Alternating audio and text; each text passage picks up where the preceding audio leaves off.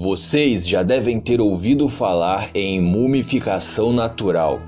Isso acontece, por exemplo, nas partes mais altas e geladas do Monte Everest, onde é tão, mas tão frio que se alguém morrer lá, o corpo congela e fica preservado naturalmente, ou seja, mumificado naturalmente. Isso acontece também do outro lado da moeda as areias quentes dos desertos egípcios e todo o resto do clima daquele lugar acabam causando uma certa mumificação natural. Isso teve um impacto cultural gigante na sociedade do Antigo Egito e logo os egípcios aprimoraram isso e passaram a criar suas próprias múmias.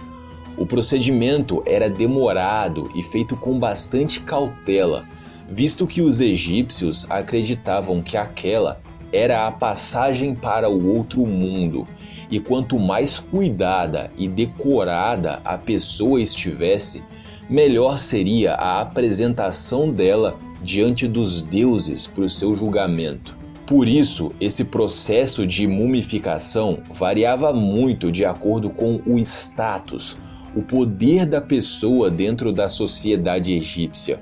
Não só o processo de mumificação, mas o sepultamento também. Os faraós que estavam no topo dessa sociedade, por exemplo, eram sepultados em pirâmides, e as pirâmides, por sua vez, carregavam toneladas de ouro e outros objetos valiosos. Com o passar do tempo, os egípcios, assim como qualquer outra sociedade, evoluíram seus hábitos. Depois desse período das pirâmides, se tornou um costume que os faraós fossem sepultados numa região só, que ficou conhecida como Vale dos Reis. Nesse lugar, as tumbas, as construções para receber os corpos dos faraós, ainda eram muito bonitas e bem decoradas, mas eram bem mais simples do que as pirâmides. Porém, assim como algumas pirâmides, algumas dessas tumbas também possuíam inscrições em suas entradas ou em suas paredes. Eram maldições, agouros para quem tentasse violar de alguma forma aquele lugar sagrado. Essas maldições, falando de maneira mais específica, tinham dois propósitos. Primeiro, evitar que governantes posteriores ao que estava sendo sepultado ali modificasse qualquer coisa lá, porque mesmo uma mudança de lugar ou até mesmo de nome era considerado um ato profano. E o segundo propósito é o mais óbvio, evitar ladrões, porque, como eu já disse, ali dentro, junto com o corpo, iam literalmente toneladas de tesouros.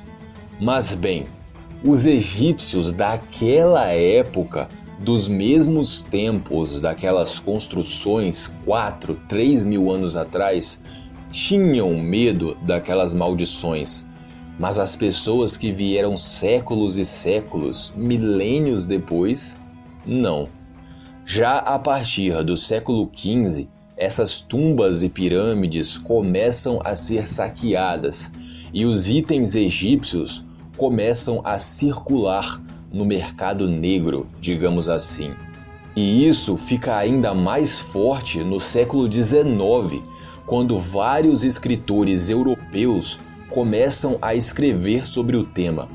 Nessa época, onde os livros e contos eram tão populares como os filmes e séries de hoje em dia, histórias de aventuras fantasiosas agradavam bastante o público. E essas aventuras aconteciam dentro dos mais variados ambientes: selvas inexploradas, cidades futuristas ou desertos egípcios e tumbas amaldiçoadas por múmias vivas. Um livro sobre o tema que ficou bem famoso, por exemplo, é A Joia das Sete Estrelas. escrito por Bram Stoker. Sim, aquele mesmo, o inventor do vampiro Drácula. Esse eu nunca li, mas tenho vontade. Enfim, com a popularização dessas histórias, itens egípcios que já eram caros acabaram ficando ainda mais ao entrarem na moda entre as pessoas ricas, digamos assim.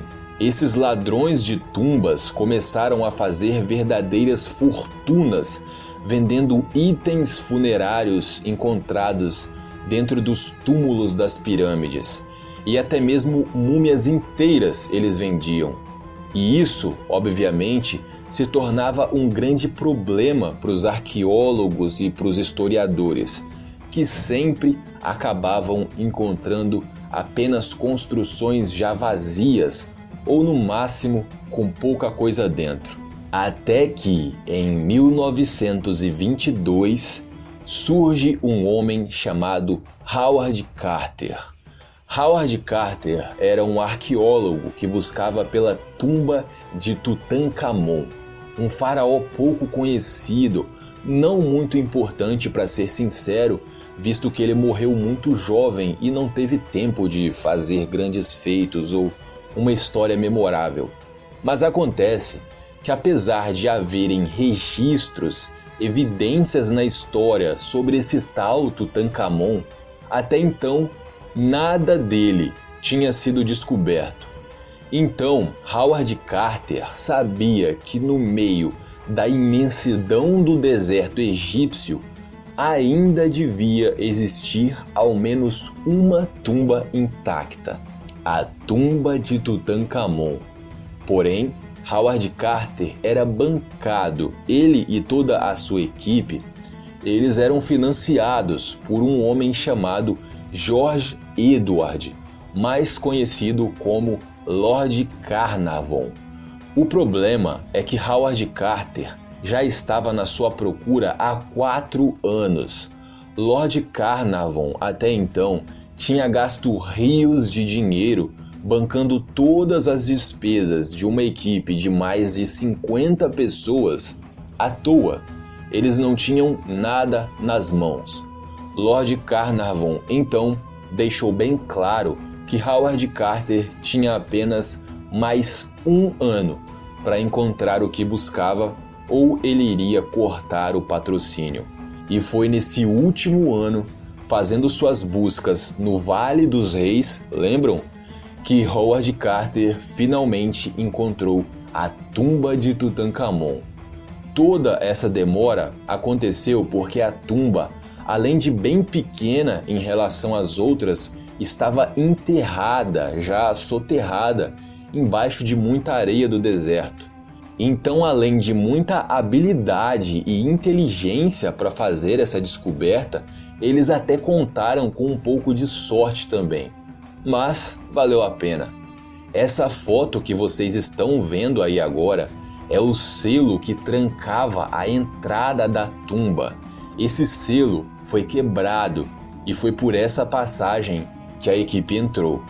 Como vocês podem ver aí nessas fotos, algumas coloridas digitalmente, inclusive, estava tudo intacto.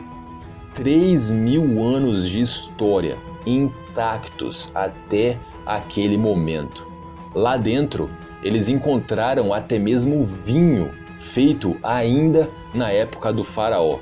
Mas com certeza os dois itens mais valiosos são a máscara mortuária de Tutankhamon, ela é bem famosa e com certeza vocês já viram, e uma adaga cuja lâmina foi feita com material extraterrestre. Aquilo não era ferro, não era aço, não era algo comum. Então, os cientistas foram estudar o material usado na lâmina da adaga e acabaram descobrindo que eles tinham usado um meteorito que caiu na Terra para criar aquele objeto. Galera, prestem atenção: uma adaga egípcia de mais de 3 mil anos de idade, cuja lâmina foi feita a partir de um meteorito e enterrada por milênios com um verdadeiro faraó. Isso é inestimável, uma coisa dessas não tem preço. essa adaga com certeza é um dos artefatos mais incríveis que existem no mundo. Eu fico empolgado só de falar. Não é à toa que esse conjunto de tudo que foi achado dentro da tumba de Tutankhamon é considerado o maior tesouro arqueológico da história. Quatro meses depois da descoberta e da abertura da tumba, o Lord Carnarvon acabou morrendo por causa de uma infecção. E além dele, durante os próximos dez anos, mais sete pessoas da equipe daquela expedição morreram. Isso gerou um sensacionalismo enorme nos jornais, que falavam sobre a maldição da múmia, que afetaria todos que tentassem desvendar os segredos do povo egípcio. Mas acho que eu não preciso nem dizer que isso é uma tremenda de uma bobeira, correto? Aquela equipe no total possuía 58 pessoas.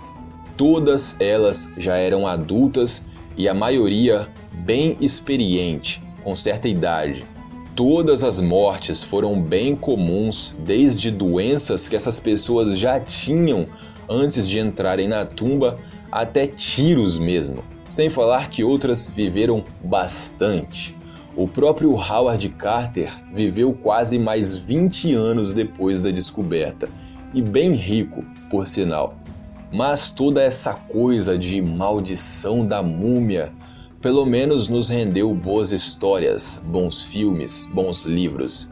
E as múmias são presentes na cultura pop até hoje. É isso, galera. Eu espero que vocês tenham gostado do vídeo e eu espero ver vocês aqui no próximo. Muito obrigado por estarem sempre aqui. Eu agradeço de coração. Valeu. Fui.